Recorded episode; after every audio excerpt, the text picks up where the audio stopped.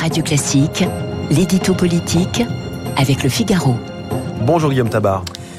Euh, bonjour François. À Marseille, samedi, Emmanuel Macron a pris des engagements en matière environnementale. Peut-on parler de conversion écologique de sa part? Écoutez, Emmanuel Macron récuserait le terme dans la mesure où il considère que depuis cinq ans, il en a déjà fait plus que quiconque en la matière, mais c'est un fait, ça n'a pas été perçu comme tel, et vous le savez, en politique, ce qui compte, c'est la perception surtout à la veille de l'élection la plus décisive.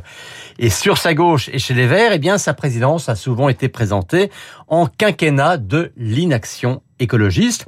Et c'est vrai surtout chez les jeunes, et particulièrement sensibles à cette thématique, ces jeunes qui, à plus d'un tiers, ont voté pour Jean-Luc Mélenchon au premier tour.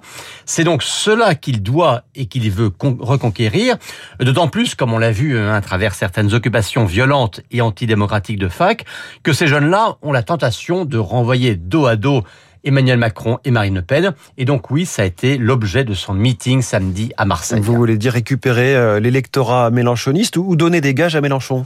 Ben, Vous le savez, hein, Emmanuel Macron a longtemps prétendu faire de la politique autrement, mais en matière électorale, eh bien, il fait de la politique comme tout le monde, c'est-à-dire avec de gros sabots. Alors certes, sur le fond, il met le paquet en promettant la sortie définitive du charbon, du gaz et du pétrole. Euh, certes, pour plaire à la gauche décroissante, il ne va quand même pas jusqu'à annoncer une sortie du nucléaire. Au contraire, la relance de la filière, il l'assume et heureusement. Mais dans les mots, il n'hésite pas à reprendre ceux de celui qui, il y a encore une semaine, était son adversaire le plus déterminé, sinon le plus haineux. Mélenchon parle de planification écologique, eh bien, va pour la planification mmh. écologique. Et tant pis si dans les faits, ce mot de planification n'a pas laissé que des souvenirs très heureux. L'essentiel, c'est de faire en sorte que les lecteurs mélenchonistes soient convaincus, ou à tout le moins qu'ils se disent Macron, c'est malgré tout mieux que Le Pen. Alors, est-ce que cette stratégie est efficace sur le plan électoral? Écoutez, visiblement en partie, hein, puisque au fil des jours, Emmanuel Macron creuse l'écart avec Marine Le Pen.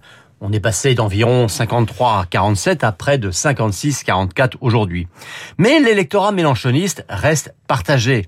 Euh, le candidat qui a fait 22% au premier tour a consulté sa base, hein, les quelques 300 000 sympathisants qui avaient parrainé sa candidature, et un tiers seulement dit voter Macron, deux tiers se, partagent, se partageant entre l'abstention et le vote blanc ou nul, et encore on ne leur a pas proposé le vote Le Pen, qui semble pourtant choisi par un électeur de Mélenchon sur cinq.